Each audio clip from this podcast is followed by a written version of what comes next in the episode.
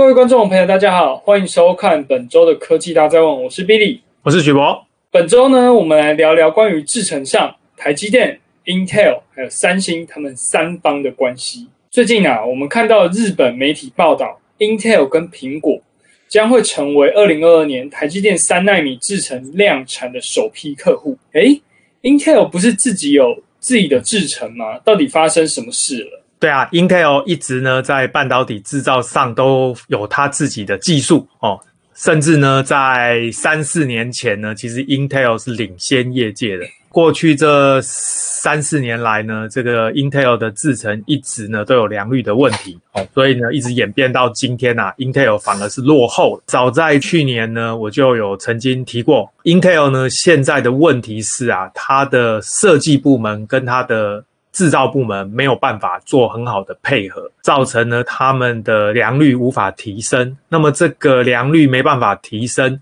就造成它的产能有限。各位知道，Intel 呢，它的处理器高阶主要是用在资料中心，中低阶呢就是用在笔电跟桌机。因为呢它的产能有限，所以呢它没办法两个兼顾啊，造成呢过去这几年呢 Intel 的处理器一直缺货。那么相反的，这个 AMD 啊，跟着台积电一路走来呢，台积电的先进制程帮 AMD 补足了它的缺点，所以呢，对着这个 Intel 啊，算是攻城略地。Intel 的市占率，特别是桌机还有笔电呢，就一直衰退。所以呢，Intel 发现啊，它再这样下去不是办法。那么早在去年的时候呢，我就讲过了，Intel 现在最好的策略就是立刻把毛利比较低的桌机跟笔电的处理器交给台积电代工。这样做呢，就可以反过来。守住桌机跟笔电的市场，同时呢，它可以把仅剩的产能全部转去做高毛利的伺服器、资料中心的处理器，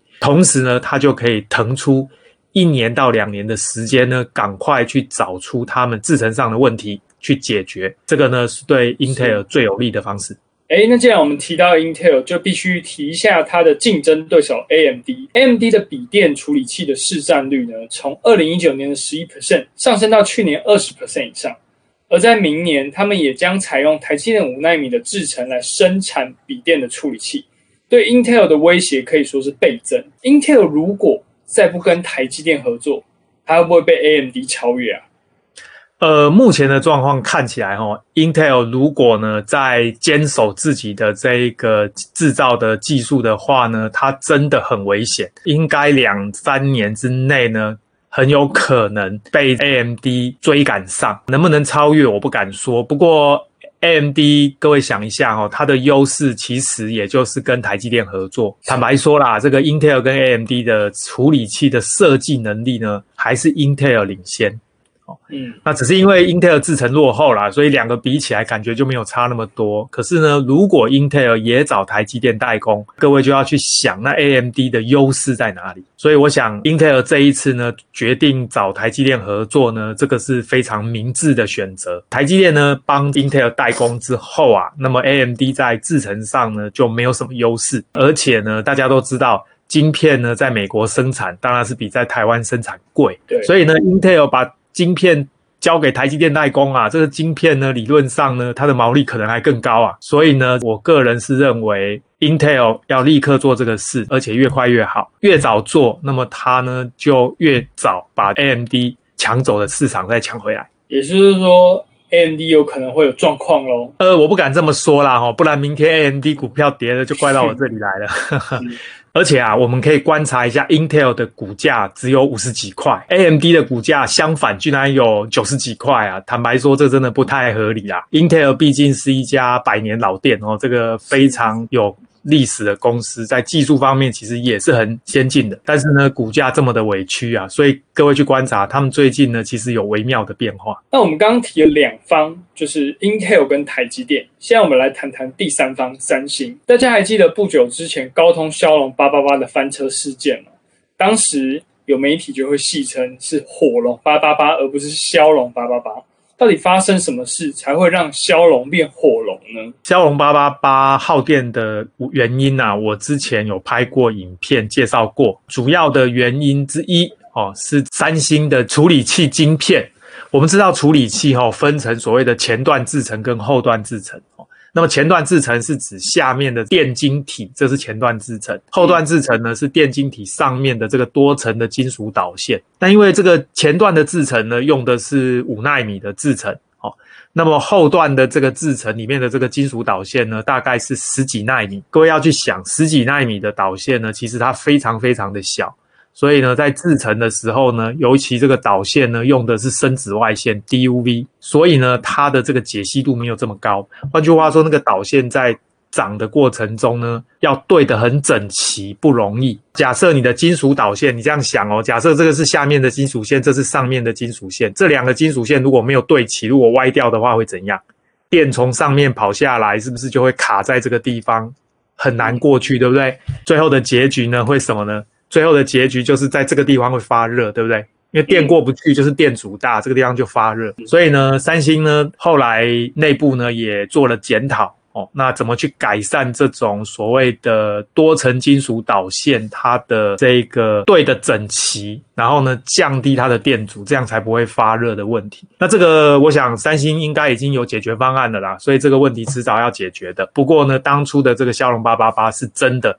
发生这个过热的问题，原来是这样，也难怪市场会有这样的传闻说，高通在明年预计推出的 S 八九五 Plus 处理器将会跟苹果的 A 十六处理器一样，由台积电四纳米制程进行生产。您觉得这件事情有可能会成真吗？哦，这个可能性很高。事实上，不只是明年呐、啊，高通呢今年会推出一颗叫做骁龙七七八。各位呢，如果去看那个骁龙七七八的规格，你就会发现啊，它是冲着联发科的天玑一千跟天玑一二零零而来，而且呢，它的测试数据基本上呢都不输给联发科的天玑一千跟一二零零，所以呢，骁龙七七八实际上用的就是台积电的六纳米制程。虽然它用的是六纳米制程，但是呢，它表现出来的效能其实并不差。这就意味什么？这就意味着高通的设计能力其实。是不输给联发科，应该说是领先联发科的。那很明显的就是高通也发现了，它呢当初押宝在三星其实是错的哦，所以呢，它现在会把一些晶片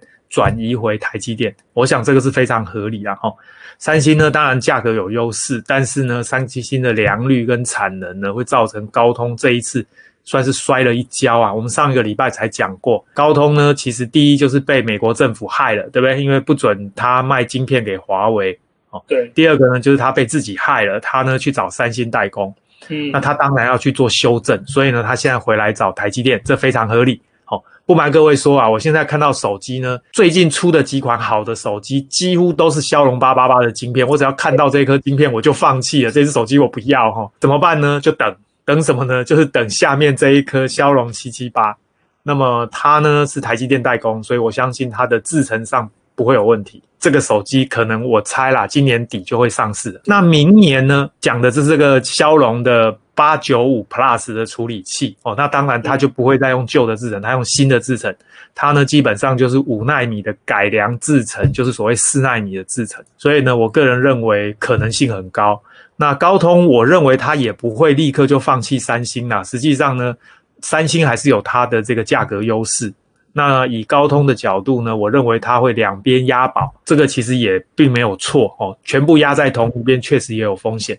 两边一起压，那我们刚刚已经说了，三星这个骁龙八八八过热的问题呢，实际上原因已经找到了，而且我相信呢，已经经过了半年多，他们呢问题的解法也已经找到了，所以呢，我相信它会改善。换句话说呢，它跟台积电的差距。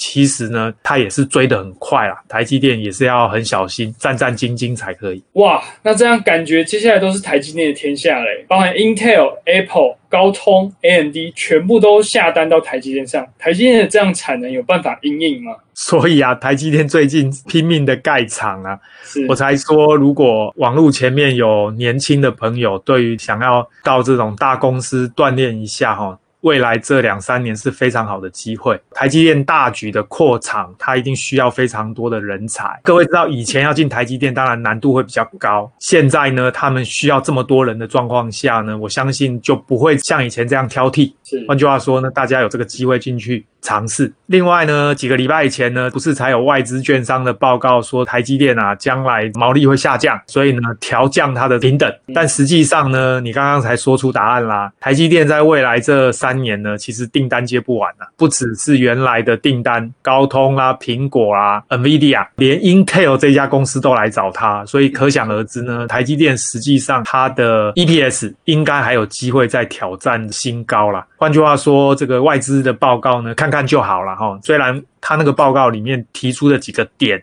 并不是完全没有道理哦，它是有道理的。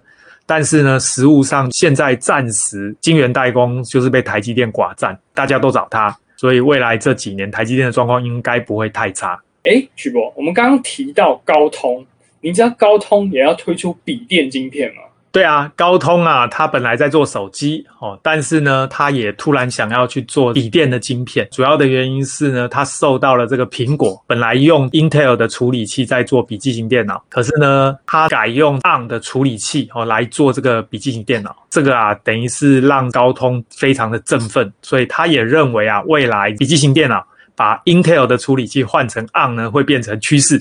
所以呢，高通啊，就趁这个机会也不落人后，也想做一样的事情。那听起来真的是非常精彩，我们就下一集再为大家介绍喽。今天我们的影片就到这边，喜欢我们的影片记得帮我们按赞、订阅跟分享。那我们就下次见喽，拜拜，拜拜。